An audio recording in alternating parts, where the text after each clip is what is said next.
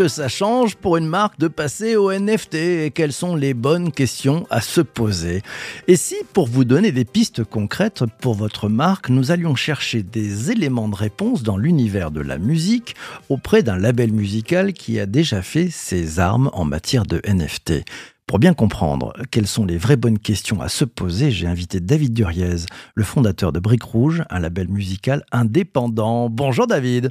Bonjour PPC. Très heureux de te retrouver ce matin. Tu es un fan de musique. Tu adores ça et tu es tombé dans le, dans le berceau du Web 3. Pour commencer, euh, j'aimerais que tu nous rappelles les fondamentaux d'un label et de sa relation vis-à-vis -vis de ses artistes et de ses clients eh bien, un label, il faut le voir avant tout comme une, euh, une maison de disques, en fait, euh, qui permet à un artiste euh, de diffuser sa musique. En fait, le label va intervenir comme, comme producteur. je vais essayer de, de schématiser comme producteur de, l'artiste pour diffuser sa musique au plus grand nombre. Donc, c'est vraiment à voir comme une petite maison de disques ou une grosse maison de disques. Ça peut être un gros label et, euh, et de distribuer euh, partout dans le monde ou en France ou dans le pays qu'on souhaite euh, la musique. C'est vraiment ça, un intermédiaire pour mettre sur le marché des morceaux de musique. Par rapport au Web 3, ça va être un peu différent. Un label aura tendance à s'effacer si on va vers la décentralisation, mais c'est un autre sujet. Je voudrais savoir aussi pourquoi tu te passionnes pour le Web 3, pour la blockchain, pour l'utilisation des NFT, puis pour la, la tokenisation, comme on appelle ça, dans la distribution musicale. J'ai commencé en, tant qu'artiste à m'intéresser aux NFT puisque je fais aussi de la musique euh, avant tout. Et euh, je cherchais un moyen de, diffuser ma musique autrement que en MP3 ou sur le net, sur des sites de download ou, en streaming, et de redonner un peu de valeur, un peu d'intérêt euh, aux sorties musicales et, à ma production. Alors, je m'intéressais aux NFT depuis, depuis plusieurs mois, quand j'ai commencé à voir qu'on pouvait inclure ce, contenu musical sur la blockchain. Euh, et sans rentrer dans les détails techniques, je vais avoir une approche du, NFT musique qui va être un peu différente de ce qu'on connaît ou de, ce dont on parle régulièrement, avec un contenu qui va être, euh, qui va être sur la blockchain. Donc on parle d'une blockchain qui va euh, conserver la donnée et qui va la, reproduire en même temps que le token, que le, jeton non fongible.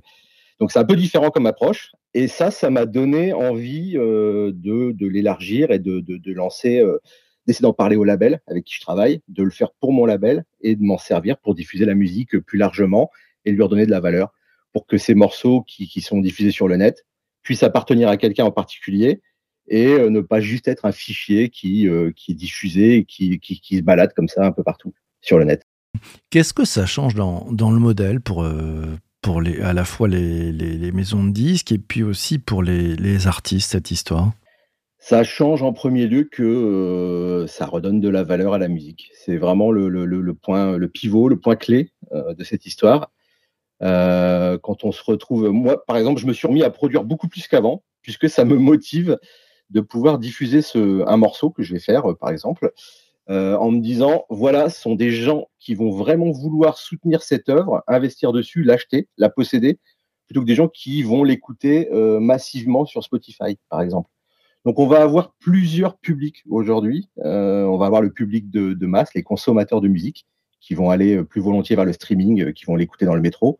On va avoir, et ça existe toujours, les utilisateurs, les consommateurs de produits physiques, euh, qui veulent posséder un objet et aussi supporter, euh, soutenir un artiste. Et ces consommateurs, enfin, on va pas dire consommateurs, mais bon, les utilisateurs de NFT, euh, une nouvelle base de fans, de super fans, collectionneurs, parfois investisseurs, si on prend le côté crypto de la chose et le côté spéculation. Et c'est pour moi un, un, nouveau canal de, de distribution, tout simplement. Tu, le vois complémentaire des, canaux précédents, euh, le streaming, le physique, c'est un truc en plus, c'est une nouvelle possibilité dans la relation entre euh, l'auditeur et puis ou le fan et, les artistes? Ouais, complètement complémentaire. Ça va pas du tout remplacer le streaming euh, ni le, physique. Par contre, ça remplace avantageusement le téléchargement. Je pense que le téléchargement euh, tel qu'on le connaît, il est déjà euh, en perte et en, chute libre depuis, euh, plusieurs années, mais va complètement disparaître au profit des NFT, ce qu'on va appeler des digital collectibles maintenant, parce qu'on va essayer d'éviter le mot NFT pour ne pas faire peur au grand public. Et, et ça va, ça va prendre le pas sur ces sur ces téléchargements qui en fait ne donnent que des fichiers sans valeur et qui se diffusent qui se diffusent ou se perdent sur un disque dur, alors que le NFT va rester de manière pérenne dans un wallet et plus encore maintenant dans des applications mobiles. On teste de l'écoute justement en mobilité de ces NFT. On a de la playlist un peu comme Spotify. Dès qu'on possède un NFT musique, on peut le playlister. Justement, sur, tous ces sujets, le, thème de ce podcast, c'est les bonnes questions à se poser pour passer son label en NFT. Je voudrais que tu nous donnes quelques questions qu'il faut se poser, mais on va essayer de le prendre avec le prisme. Euh, si j'étais pas un label, mais si j'étais une marque, quelles sont les bonnes questions qu'il faudrait que je me pose pour y aller? Bah, la première question, euh, que je répète souvent et que, que je donne comme piste euh, au label euh, auquel je parle et aux artistes, c'est est-ce que j'ai une fanbase? Est-ce que j'ai des gens qui me suivent et qui sont prêts à s'investir ou à investir sur ma marque, sur ma musique, sur, sur mon label? Parce qu'en fait, ça se fait pas tout seul. Il suffit pas de, de dropper un NFT dans la journée en se disant voilà les gens vont me suivre ou, ou je vais avoir des fans qui vont investir dessus. Il y a tout un travail de communication vers les, fans, vers le public, pour leur dire euh, voilà, euh, c'est une nouvelle démarche, c'est une nouvelle, euh, un nouveau processus de diffusion des œuvres ou des marques, et ça va pas se passer tout seul. Ils vont pas investir d'eux-mêmes, donc il y a un, vrai travail de communication et d'éducation du grand public. Les, vraies questions, c'est de savoir voilà, est-ce que ça va le faire pour cette marque ou pas? Je prends un exemple, Monoprix qui a lancé une collection de NFT je me suis posé la question est-ce que c'est pertinent? Est-ce qu'on ne s'engage pas uniquement euh, sur ce domaine euh, juste pour y être parce qu'il faut le faire, parce que c'est à la mode ou parce que ça, ça va faire une bonne communication? Et je pense que c'est pas la bonne méthode. Le proposer des NFT aujourd'hui, il faut le faire de manière simple et il faut que ait du sens, un vrai sens et pas uniquement euh, une image, un gif animé ou soi-disant une œuvre d'art, j'allais dire. mais ça trahit ma pensée en, balançant un peu n'importe quoi sous prétexte que c'est tokenisé. Ok, donc ça c'est clair, donc avec du sens. Euh, dans la relation, euh, justement parce que une fois qu'on a dit ça, euh, on n'est pas sur le GIF animé, donc ça veut dire qu'on a, on donne plus de choses. Donc il y a le digital collectible, donc ce bien collectif, euh, enfin collectionnable, pardon, digital que, que, l'on peut avoir acheté. Hein. donc si on dit que ça remplace en fait la logique de NFT, une fois qu'on a ça, on s'arrête à cet objet ou on va plus loin dans la relation? Et c'est un peu ce que tu conseilles toi quand tu veux passer ton, ton label en NFT. Tu vas beaucoup plus loin, tu crées d'autres choses au-delà du GIF? Ah bah complètement. Et c'est là la magie euh, du Web 3, de la blockchain euh, et, des NFT. C'est-à-dire que au départ, j'imaginais sortir euh, uniquement de la musique, un morceau en NFT. Il devient, faut le voir comme un, par exemple un vinyle digital. C'est, ça devient un, bien en lui-même qui est, digital et qui peut être possédé. Mais au-delà de ça, ça peut apporter plein d'avantages, plein de privilèges qu'on peut mettre en place et qui peuvent aller dans tous les sens.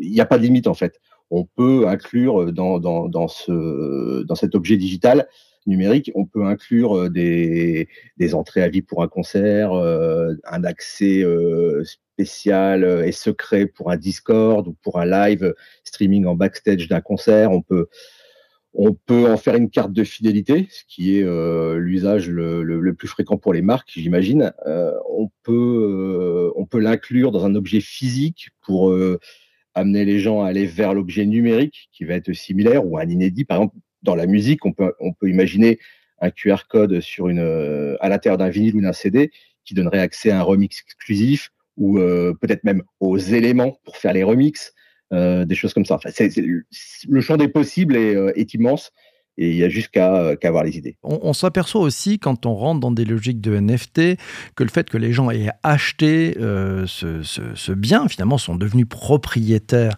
de ce ticket d'entrée, de ce, de, ce bien avec ses avantages, c'est que ça amène beaucoup plus de devoirs que de droits à, celui qui a vendu ce NFT. Comment elles le prennent les maisons de disques? Comment elles intègrent ça? Les labels qui s'y sont mis, ils font quoi? L'artiste qui va décider de faire son NFT va plutôt se détacher de son label à, terme.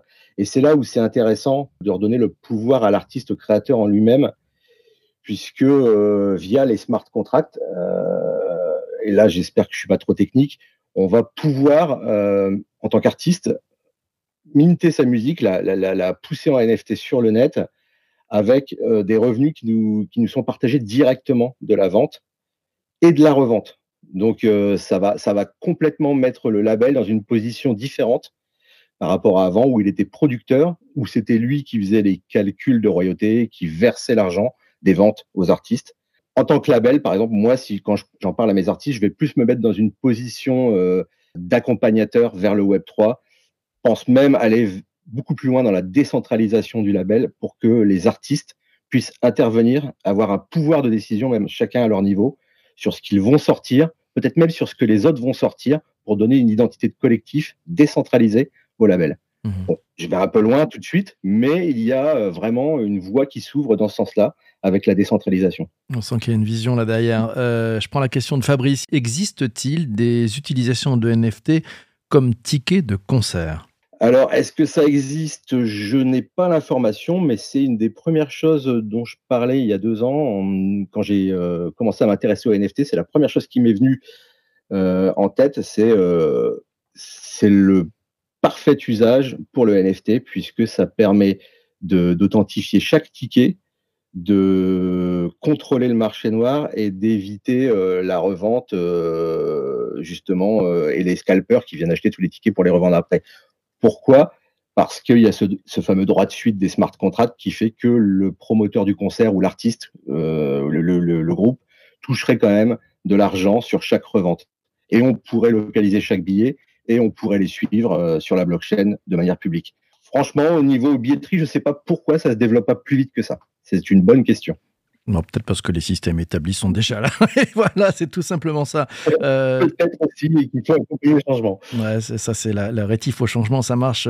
Tiens, on va parler un petit peu des changements. C'est Charles qui te pose la question.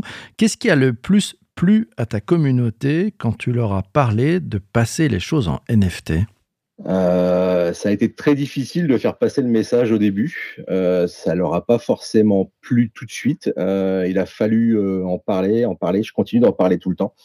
Euh, assez actif sur les réseaux pour expliquer ce que c'est justement. Euh, j'essaie de me détacher euh, du monde crypto et, et des tokens où ça va être assez compliqué pour les acquérir, d'avoir un wallet, l'installation des wallets et tout ça. Alors, ce qui leur a plu, pour répondre à ta question, c'est le fait que justement, je me suis dirigé vers une solution qui est très simple et qui passe euh, par un partenaire qui s'appelle Pianity, euh, qui est français, et donc ça, ça a vachement accéléré les choses, et euh, qui propose une solution hyper simple, justement, qui correspondait à mes attentes, c'est-à-dire avoir la musique associée au token et un paiement euh, en fiat, en, en monnaie fiduciaire, en euros ou en dollars. Et ça, ça a beaucoup plus aux artistes de leur dire euh, voilà les gars, vous n'aurez pas installé un MetaMask euh, ou demandé à vos fans d'installer des MetaMask. C'est vous allez sur le site, vous achetez en carte bleue. Vous pouvez aussi déposer de la crypto, mais euh, vous pouvez acheter en carte bleue. C'est directement dans un wallet qui est auto-généré et ça va tout seul en fait. C'est pas plus compliqué que d'acheter sur un autre site. Allez, question de, de, Christian. Il te demande faire des collections numériques. Euh, est-ce que c'est une motivation suffisante pour un super fan? Et, les pochettes de vinyle s'affichent en déco. Quid des NFT c'est pas une motivation suffisante la collection numérique. Déjà, il faut réussir euh, à faire passer le message. On peut collectionner aujourd'hui des, des, assets euh, numériques. Euh, mais c'est compliqué, c'est un message euh, compliqué à faire passer. On ne met pas, j'essaye de ne jamais mettre la pochette du vinyle à côté pour ne pas euh, trop faire de lien avec ce que j'appelle l'ancien monde. Il y a le vinyle, il y a le streaming et il y a les NFT. Aujourd'hui, sur les NFT, on essaie de faire des, des artworks qui sont un peu différents, des petits films, des petites vidéos qui s'ajoutent à la musique et qui donnent justement une valeur particulière à ce NFT, qui peut être un morceau exclusif comme un morceau qui est déjà sorti sur Spotify mais accompagné d'un artwork un peu différent et surtout de quelque chose qui bouge. Un peu comme les reels, par exemple, sur euh, Instagram ou les, des, des, des, hum, les canevas sur Spotify. Hum. La dernière question, parce que cet épisode du podcast Le Web 3 Café touche bientôt à sa fin, c'est la question de Vincent. Il te demande, pour commencer en tant qu'artiste, est-ce qu'il vaut mieux avoir une communauté d'amoureux de musique ou une communauté de fans de NFT ah, Il vaut mieux avoir une communauté d'amoureux de musique, bien évidemment. Euh, après, cette communauté va se scinder en plusieurs parties. Là, les fans de, NFT euh, seront dedans, mais ils seront minoritaires pour le moment. Mais il y en aura qui vont comprendre la démarche et qui vont surtout avoir envie de t'accompagner euh, dans cette démarche. Moi, j'en ai euh, quelques-uns. Ça m'a surpris d'en avoir autant, même si je parle d'une dizaine, c'est une poignée, quoi, deux, deux poignées, qui sont dès le début impliqués dans cette démarche. Après, le, le, gros de la communauté amoureux de musique, c'est voilà, c'est pour écouter la musique et la consommer. Il y a tout un travail d'éducation et d'évangélisation à faire. Une aventure passionnante. Merci à toi, David, d'être passé ce matin dans le podcast. Merci beaucoup. Je t'en prie. Merci à toi aussi d'avoir écouté cet épisode du podcast jusqu'ici. Le Web3 Café, c'est simple. Si tu as envie d'en parler autour de toi, tu n'hésites surtout pas. Si tu as envie de partager, tu partages. Un petit bouton sur ton application de podcast qui est fait pour ça. Et puis si tu as envie de mettre 5 euh, étoiles, ouais, un commentaire, tu peux aussi le faire. Merci à toi d'avoir écouté jusqu'ici. On se retrouve très très vite pour un prochain épisode. D'ici là, porte-toi bien et surtout, surtout, surtout, ne lâche rien. Ciao, ciao, ciao.